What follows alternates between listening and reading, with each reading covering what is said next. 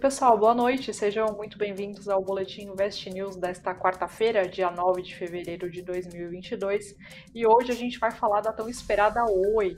É, a gente vai explicar né, o que aconteceu hoje. O CAD acabou aprovando a compra da Oi Imóvel pelas concorrentes TIM, Claro e Vivo. A gente vai explicar como é que os papéis desempenharam aí no pregão de hoje e também se há expectativas aí é, positivas para o médio e longo, longo prazo para os papéis da empresa. A gente vai falar também dos motivos que levaram as, as ações das companhias aéreas a decolarem no pregão desta, desta quarta-feira e também o avanço do papel da B3. E para falar sobre esses assuntos, a gente tem hoje aqui o Edu Pérez, analista da No Invest. Edu, boa noite, seja muito bem-vindo mais uma vez. Boa noite, Érica. Boa noite a todo mundo que está acompanhando a gente. É, vamos lá, continuando firme na missão, falar da Oi. Eu sempre acho um tema bem polêmico, mas é bem interessante da gente ver como é que está desenrolando toda essa história dela. Exatamente. O pessoal gosta bastante aí, né? Que a gente fale da Oi. Então, é, na verdade, hoje o Conselho Administrativo de Defesa Econômica, que é o CAD, ele acabou aprovando né, a, a operação de compra da divisão da Oi Imóvel pela TIM, Vivo e Claro. O julgamento ele acabou terminando empatado em 3 a 3, mas o presidente do, do CAD, o Alexandre Cordeiro Macedo, ele acabou votando mais uma vez, né? Porque é assim que faz quando há esse empate, o presidente tem que votar mais uma vez, e ele votou em favor aí da operação. Mas nos últimos dias, o investidor estava bastante inseguro sobre os rumos da compra da empresa, isso porque além da Algar Telecom e da Sercontel é, enviarem petições aí ao órgão contra a aprovação do negócio, na segunda-feira o próprio Ministério Público Federal recomendou ao CAD que reprovasse essa compra devido a, viol a violações à concorrência. Mas a gente acabou aí tendo uma, uma história, um final feliz, digamos assim, né, para a história da Oi, pelo menos hoje, com essa aprovação do CAD, e o papel ele acabou oscilando forte. Inclusive, tem uma matéria bem legal da Karina Trevisan lá no nosso portal investnews.com.br que aponta né, uma, uma oscilação aí de mais de 50% entre a máxima e a mínima do dia aí dos papéis da Oi. Vale a pena conferir. Bom, de uma forma resumida, a gente chegou a ver aí uma máxima de 11% do, do preço aí do papel da, dos papéis da Oi é, mas no fim do pregão, o resultado foi completamente diferente. A gente viu os, as ações ordinárias da Oi caindo 2,88%, negociadas a R$ 1,01, e as ações preferenciais caíram 1,70%, negociadas aí a R$ 1,73. É, centavos. Edu, será que é, a gente, o que, que a gente pode esperar dessa decisão, que ela acabou sendo vista aí como positiva, né? Eu queria entender de você se vale a pena, de repente, apostar, né, investir aí em papéis da empresa, pensando né, nessa diminuição da dívida, né, que ela vai ter agora com esses novos donos. Enfim, qual que é a sua orientação nesse momento? Uhum para o investidor ficar um pouquinho mais situado, é, a Oi está passando pelo momento de virada dela pode ser, e aí com, esse, com essa etapa de hoje que foi concluída, é, pode ser que a gente esteja muito perto do fim desse momento de virada. Então, inclusive, a equipe encarregada, né, os profissionais ali do conselho da empresa que querem transformar a velha Oi na nova Oi, realmente estão de parabéns pelo tanto de empecilhos que eles tiveram no caminho. Então, a empresa agora, ela já vinha dando sinais positivos para o mercado, diferente do que está acontecendo com a IRB, por exemplo, que teve toda aquela polêmica envolvendo, é, enfim, a particularidade da IRB mesmo, e aí em, em, os profissionais da própria empresa estão tentando é, virar a página e fazer que ela, a IRB vire uma nova empresa, mas ainda não conseguiram é, fazer essa girar essa chave, né? Então a gente não está vendo resultados positivos quanto a isso. Então a Oi realmente ela está dando passos muito significativos é, teve o voto de Minerva ali do presidente do CAD, que acabou decidindo com muita emoção, e aí que é, a gente tem que voltar a frisar que renda variável vareia, como diz o Chico Bento, porque é, o mercado já esperava que fosse ser aprovado, né? É, que, que, assim, eu, eu tinha comentado num outro fechamento que era o seguinte: a opinião de muitos especialistas era que o mercado esperava aprovação porque o próprio setor de telecomunicação ia ser beneficiado com essa venda. Então imagina que a Oi não conseguisse fazer a venda dessa parte dos ativos dela, aí a empresa não consegue sair da recuperação judicial e ela entra em liquidação. Aí imagina também todo mundo que é cliente da Oi precisando, é, assim, você tem o pessoal que emprestou dinheiro, né? É, a dívida, você tem os credores também, né? É, os credores basicamente vão perder o dinheiro porque a empresa vai fechar. Os acionistas também vão perder ali tudo que eles têm investido. Então, não seria uma, uma situação com muito benefício se não tivesse a aprovação dessa venda. É, a, a votação que aconteceu lá no Tribunal do CAD foi bem emocionante porque eram seis votos, né? É, e, se não me engano, seis ou sete, eu não lembro agora se o presidente já estava programado para votar, mas aconteceu assim: foi um voto contra, o segundo voto contra, o terceiro voto contra, e, e aí o mercado começa a ficar apreensivo. Isso acontecendo durante ali o período do pregão, é, no que seria o quarto voto que poderia decidir se a venda fosse cancelada, é, a gente começou a ter os primeiros votos a favor e aí depois tiveram os três votos, os três últimos votos a favor, e com o placar impactado, o presidente do CAD deu esse voto de Minerva, né? Então ele desempatou falando que por ele pode aprovar a venda, e aí o mercado deu um respiro mais aliviado. A Oi, quando ela entrou em recuperação judicial, lá em 2016, ela tinha uma dívida líquida de 65 bilhões de reais. Então, vamos guardar esse número de dívida líquida de 2016. Atualmente, como ela já fez a venda de muitos ativos, ela está com uma dívida é, aproximada de 29, 30 bilhões de reais. Então, é aquilo que a gente já vem falando. Os sinais estavam é, sendo positivos, né? Então, a empresa estava conseguindo se desfazer de parte dos ativos. E aí, com essa venda aprovada hoje, vai entrar no caixa da empresa 16 bilhões e 500 milhões de reais. Então, a dívida total, passando de mais ou menos 30 bilhões, vai cair para 13 bilhões, que não é uma dívida muito exagerada. É, você tem assim um índice de endividamento que vai melhorar bastante.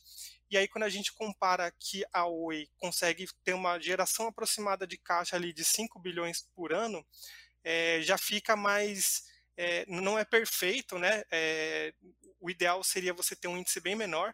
Não é perfeito para a empresa, mas com certeza ajuda e muito, tá? E aí é, as perspectivas tendem a ser mais positivas. É, a recuperação judicial, a, ela tem um prazo máximo ali que ela pode ir até março desse ano aqui para chegar no fim. E aí provavelmente vão acontecer alguns desinvestimentos pelo consórcio formado ali entre as outras empresas de telecomunicação, é, como, por exemplo, fazer venda de parte de ativos para evitar alguma concentração muito forte é, dentre essas empresas. Né? E o que a gente viu hoje no mercado, na verdade, foi o seguinte: é, a, a Oi em específico, ela é uma empresa que a gente considera um mico por enquanto, e a gente pode estar perto de ter essa denominação aí, porque como o preço dela é muito baixo, você tem esse problema de qualquer um centavo acaba sendo uma variação muito grande na, na ação. Então, por exemplo, uhum. quando a gente pensa que é, quanto que vale é, um centavo numa ação de um real, seria ali por volta de 1%. Mas quando você pega ações, é, sei lá, 20 reais, 50 reais, se ela varia um centavo, isso representa menos de 0,05%. Então, normalmente mico, quando tem qualquer movimento de mercado, a gente vê essa volatilidade maior.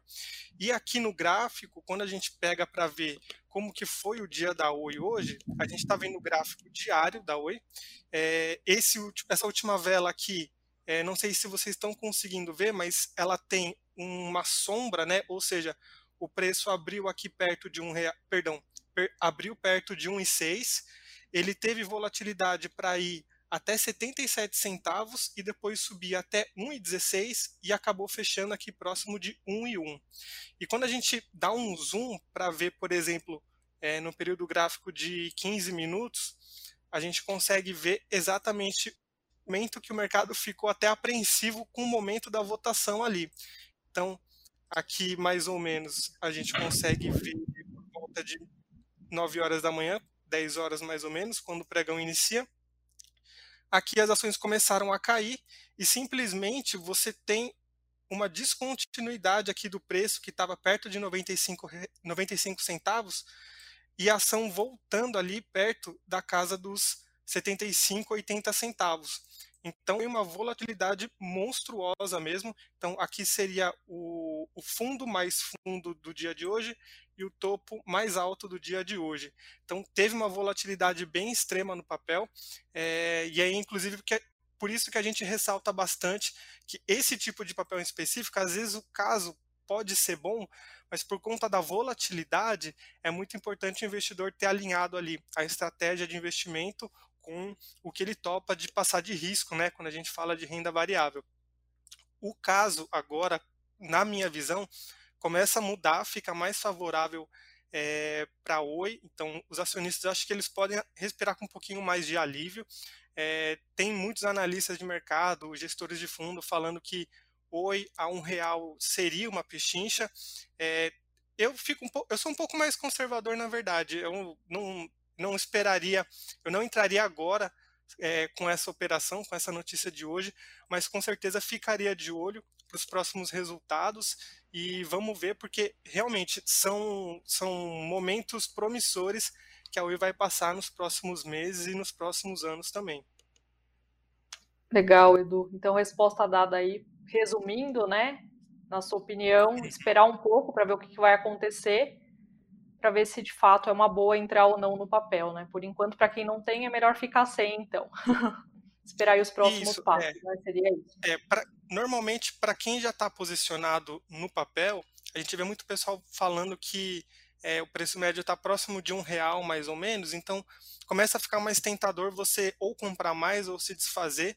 Eu só diria que, é, apesar de não ter, eu, por exemplo, não tenho uma carteira de recomendação de ação e eu não tenho é, nenhuma recomendação da Oi por si só, como caso de empresa, eu acredito que no médio e longo prazo o, o futuro tende a ser mais promissor para a Oi. Claro que ainda tem outras variáveis, né? Então ela vai ter que controlar o nível de endividamento, vai ter que encontrar soluções para conseguir oferecer serviços melhores, preços competitivos, mas isso aí com o tempo a gente vai descobrir é, se a nova Oi vai ter essas condições.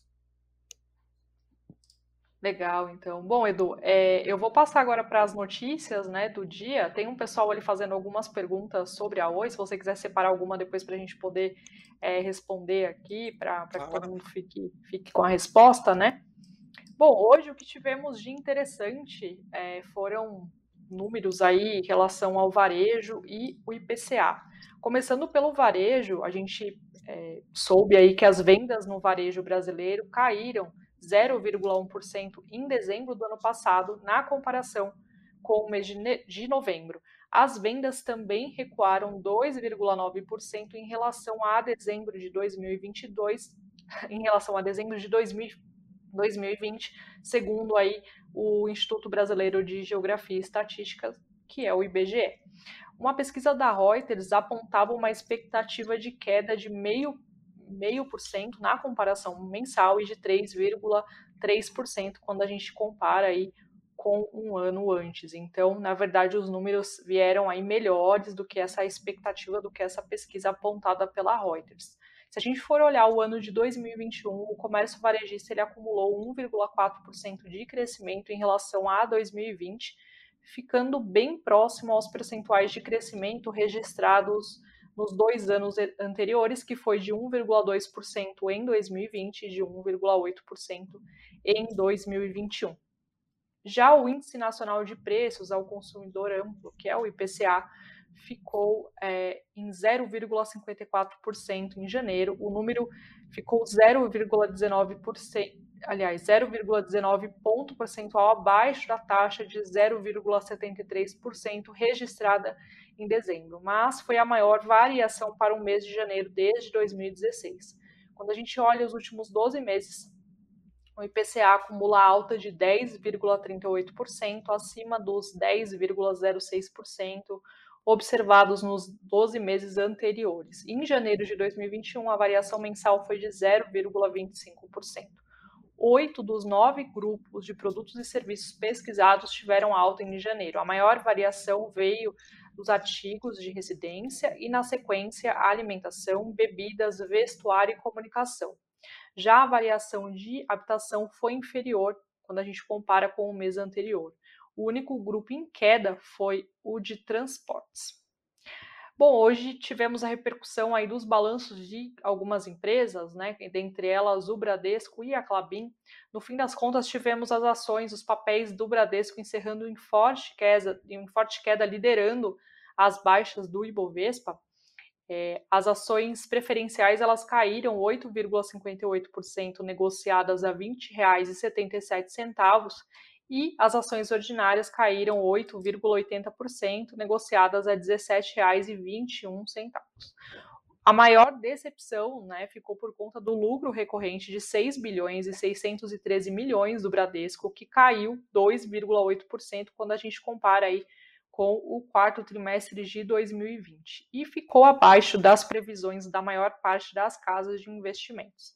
Já o retorno sobre o patrimônio líquido, que é o ROI, que é, que é um indicador aí muito importante para as instituições financeiras, ele também recuou 2,5 pontos percentuais em relação ao resultado do quarto trimestre de 2020 e atingiu 17,5%. Por outro lado, entre os pontos positivos, a carteira de crédito expandida do Bradesco cresceu 18,3% nos últimos três, três, três meses de 2021, ante o mesmo intervalo do ano anterior, para 812 bilhões e 600 milhões de reais. Os papéis da, da Clabin, no caso, a produtora de papel, eles terminaram o dia entre ganhos e perdas, né? Porque as units, por exemplo, elas caíram 0,56%, enquanto as ações preferenciais subiram 0,41%. As ordinárias também caíram é, em 0,51%. Lembrando que a empresa ela reportou um lucro líquido de 1 bilhão e o valor foi 21% inferior em relação ao mesmo período de 2020, ou seja, quarto trimestre de 2020.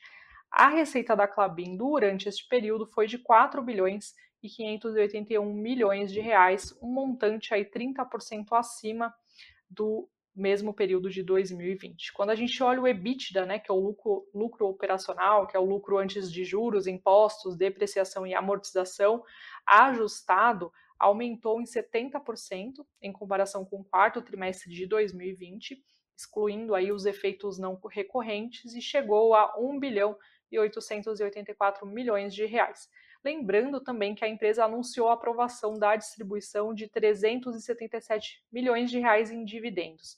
O valor correspondente às ações ordinárias e preferenciais é de, de 6 centavos por ação. Já as units correspondem ao valor de 34 centavos por ação cada. Passando agora para o fechamento do, do pregão né, de hoje, aí tivemos é, o dólar fechando em queda de 0,65% negociado a R$ 5,22. E por volta das, das 18 horas da tarde, tivemos também o Bitcoin é, registrando uma alta de 2,22% aos R$ 235.100. O Ibovespa, por mais aí que as ações do Bradesco e dos bancos né, acabem pesando muito aí para o indicador, ele acabou fechando em alta de 0,20% aos 112.461 pontos. Entre as maiores altas tivemos a Natura, que subiu 7,83%. Os papéis da Azul, a gente vai explicar daqui a pouquinho. O Edu vai explicar daqui a pouquinho por que as aéreas subiram bastante hoje, né? 6,44%. A Minerva, que também subiu 5,84%. Entre as maiores quedas, como já citamos, tivemos o, as ações do Bradesco aí nas primeiras posições, seguidas também de outro banco, né? O Itaú, que também reporta aí seus números logo mais é, com queda de 3,98%. Bom, agora passando para o nosso próximo assunto do dia, né, que são as ações aí das aéreas, que elas terminaram o dia em forte alta, a Azul, como já, já falamos, subiu 6,44%, o papel terminou o dia aí negociado a R$ 28,11. A Gol não ficou aí entre as três primeiras, três é, mais é, valorizadas do dia, mas ela subiu 4,22%, para R$ 18,29. Edu, você pode explicar para a gente que, que, o que aconteceu com esses papéis, né, com os papéis da, das aéreas hoje no pregão, e se esse, esse avanço ele é momentâneo ou a gente pode esperar uma melhora aí das aéreas e das empresas do turismo, né, com a questão da, da vacinação, a pandemia também parece que está é, começando a de fato a ir embora, enfim, queria sua opinião aí sobre esses papéis. Uhum. As aéreas, é, na verdade, alguns dias já, algumas semanas, elas estão passando por um, um momento mais favorável, é, mas é uma coisa do setor relacionada ao dólar, tá? Então, quando a gente pensa no negócio, né, de ter uma linha aérea, por exemplo, e aí isso vale para qualquer empresa que tem uma frota muito grande, é, você precisa é, ter um capital de giro para conseguir bancar o que a gente chama de OPEX, ou o que você chama ali de custo operacional. Então, basicamente, é, a empresa ela sempre busca trabalhar maximizando ali a frota, o uso da frota, né? Então, é, acaba sendo uma coisa meio óbvia da gente dissecando aqui, mas é, uma empresa que faz voos de avião, é, ela sempre vai querer ter o máximo de aeronaves funcionando para conseguir rentabilizar o negócio. No caso das aéreas, onde você fica com um número mais reduzido de voos, ou então um número de tripulantes reduzido também, isso acaba afetando a rentabilidade do negócio e também acaba ficando mais caro para você manter a operação, porque você vai ter muitas aeronaves que não estão decolando. E tudo isso acaba sendo financiado em dólar. Então, o custo da manutenção, o custo de gasto com o pessoal ali que você vai ter de profissionais, é, você tem toda a parte de alugar o hangar dos aviões para você também é, comprar o combustível, o combustível é cotado em dólar.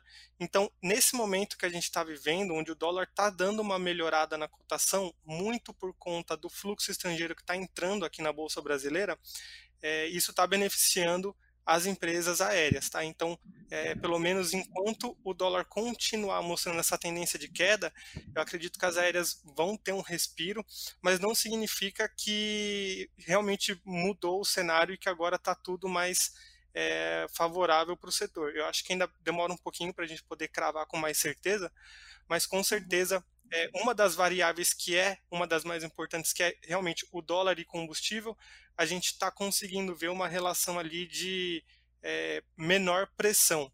Então, o dólar continuando o, a tendência atual, a gente deve ver ainda é, pregões mais positivos para o setor como um todo.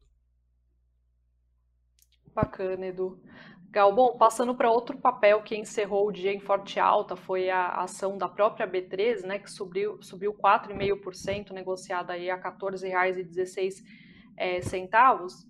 E até olhando a apresentação, Edu, que você passou para a gente, né, falando sobre os números aí da companhia, da, da Bolsa em relação à entrada de investidores na Bolsa, né, um dos números é o fato de que nos últimos 12 meses houve um aumento de um milhão e meio de investidores pessoa física no mercado de capitais. Esse montante acabou passando aí de 2,7 para 4,2 milhões é, de investidores. Edu, é, provavelmente foi por isso, né, por esse, esses números, não foi só esse número né, que, a, que a B3 divulgou. Eu queria saber se tem algum outro número que você considera muito, muito relevante né, para o investidor aí de B3, que você acha legal e que realmente ficou fora da curva.